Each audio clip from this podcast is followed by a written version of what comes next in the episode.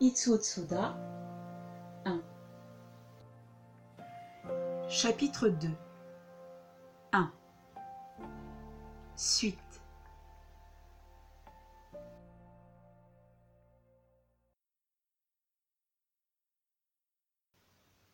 La vie n'a ni commencement ni fin.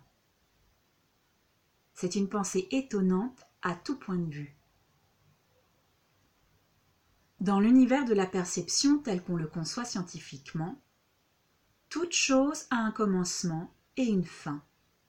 Cependant, on ne peut pas s'empêcher de s'interroger sur ce qui s'est passé avant le commencement de l'univers et ce qui se passera après la fin de l'univers.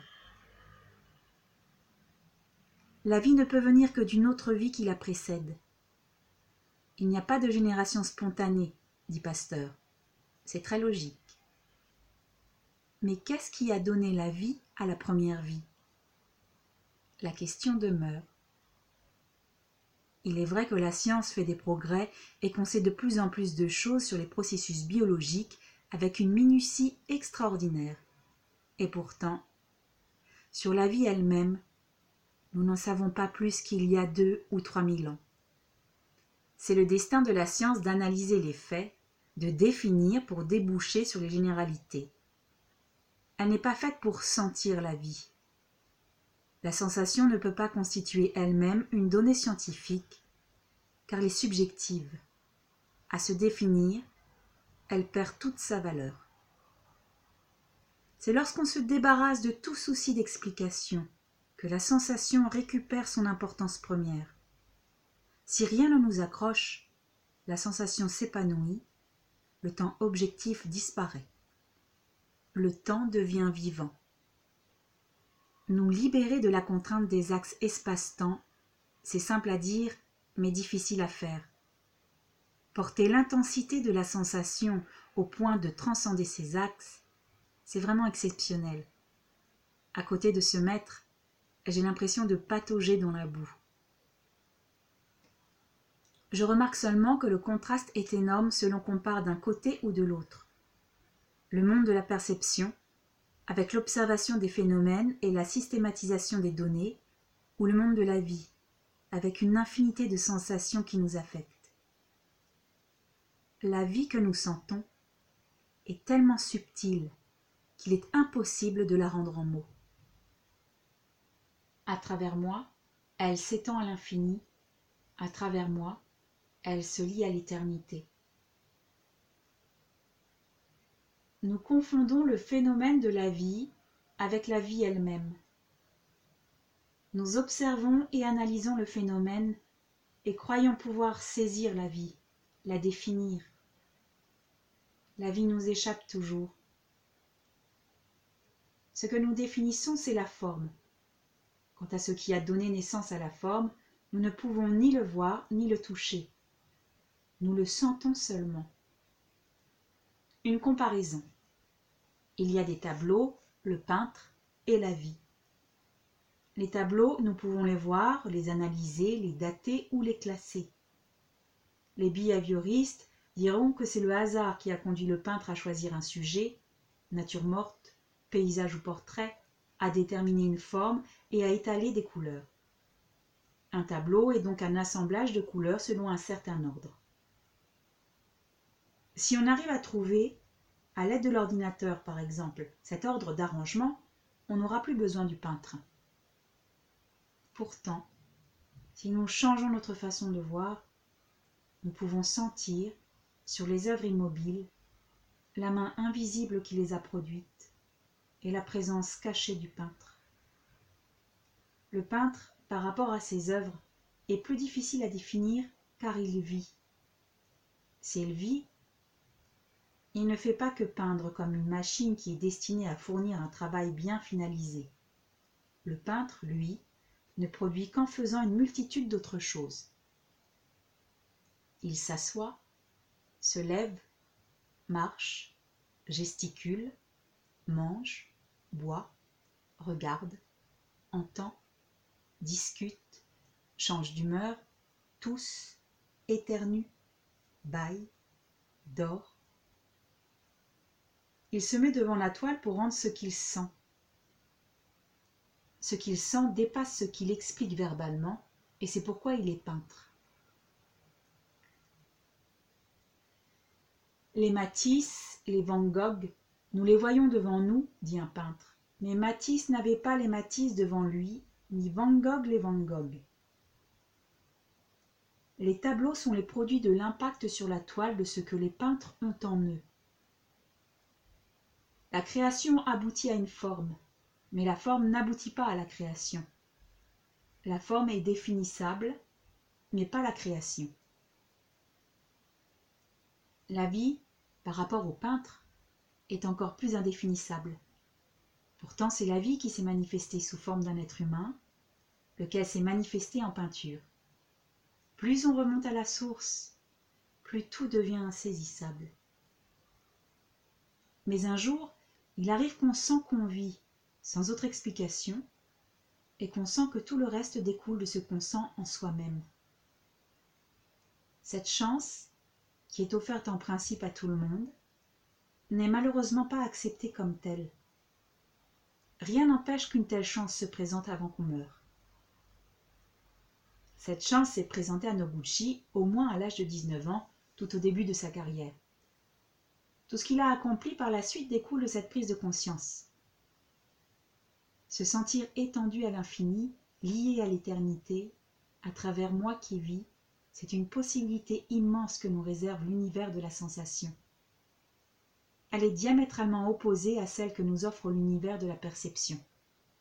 D'un côté, la solitude épanouie de l'homme qui se sent vivre, et la solitude séquestrée des civilisés de l'autre. Moi, c'est le point de convergence de toutes les sensations. Ce moi n'a pas de borne ni dans l'espace ni dans le temps. C'est nous qui nous imposons des limitations. En vérité, la vie n'a ni apparition ni disparition, dit-il. Moi, je vis éternellement. Ce qui meurt, c'est uniquement l'être perceptible aux yeux humains. Comme la majorité d'entre nous ne peut concevoir que ce qui nous est perceptible, un tel point de vue peut sembler très étrange. Comme la vie est absolue et infinie, moi aussi, je suis absolu et infini. Habitués à regarder la vie de l'extérieur, nous ne pouvons rien y admettre d'absolu. La vie, au fond, n'est plus qu'une affaire de statistiques. L'espérance de vie offre des arguments aux médecins, aux anti-médecins, aux hommes politiques. Si on arrive un jour à sentir la vie de l'intérieur, non pas à la regarder comme un phénomène, elle perd tout son caractère relatif et devient absolue. Elle est absolue.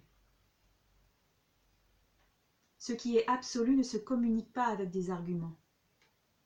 On se perd en vain effort à chercher des étiquettes à coller à un vide. On ne fait que s'éloigner de la vérité. Et cette vie absolue, on la trouve nulle part ailleurs qu'en soi-même.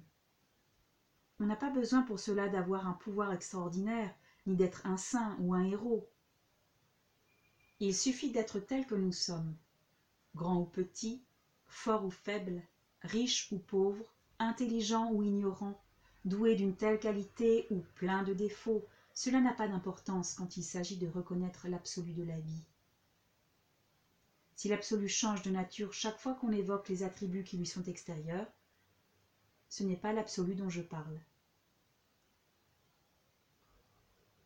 Si je me meus, l'univers se meut. Si l'univers se meut, moi, je me meus.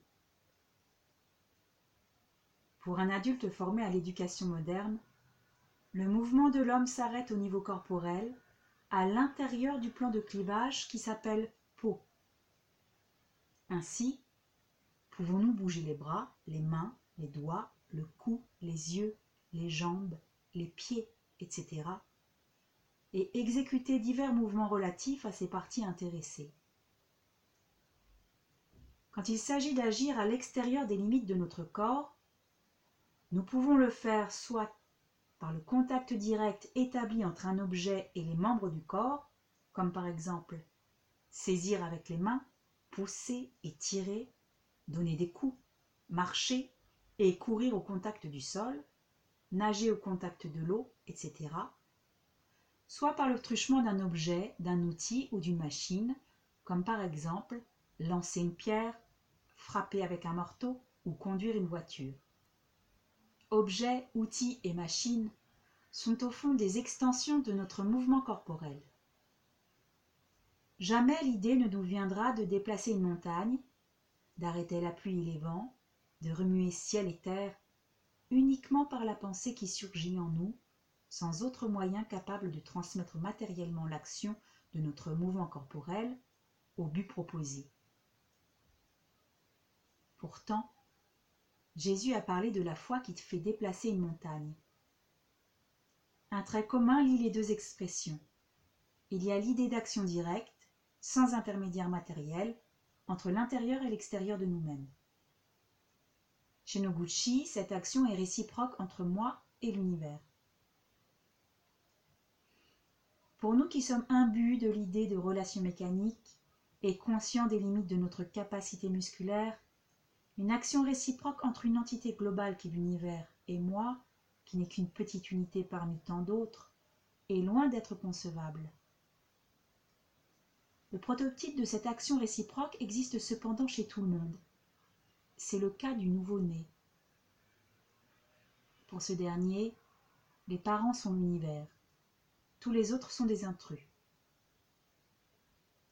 Lorsque le nouveau-né n'est pas satisfait, comme lorsqu'il a faim ou soif, ou se sent instable, il se manifeste en poussant des cris afin d'attirer l'attention de ses parents.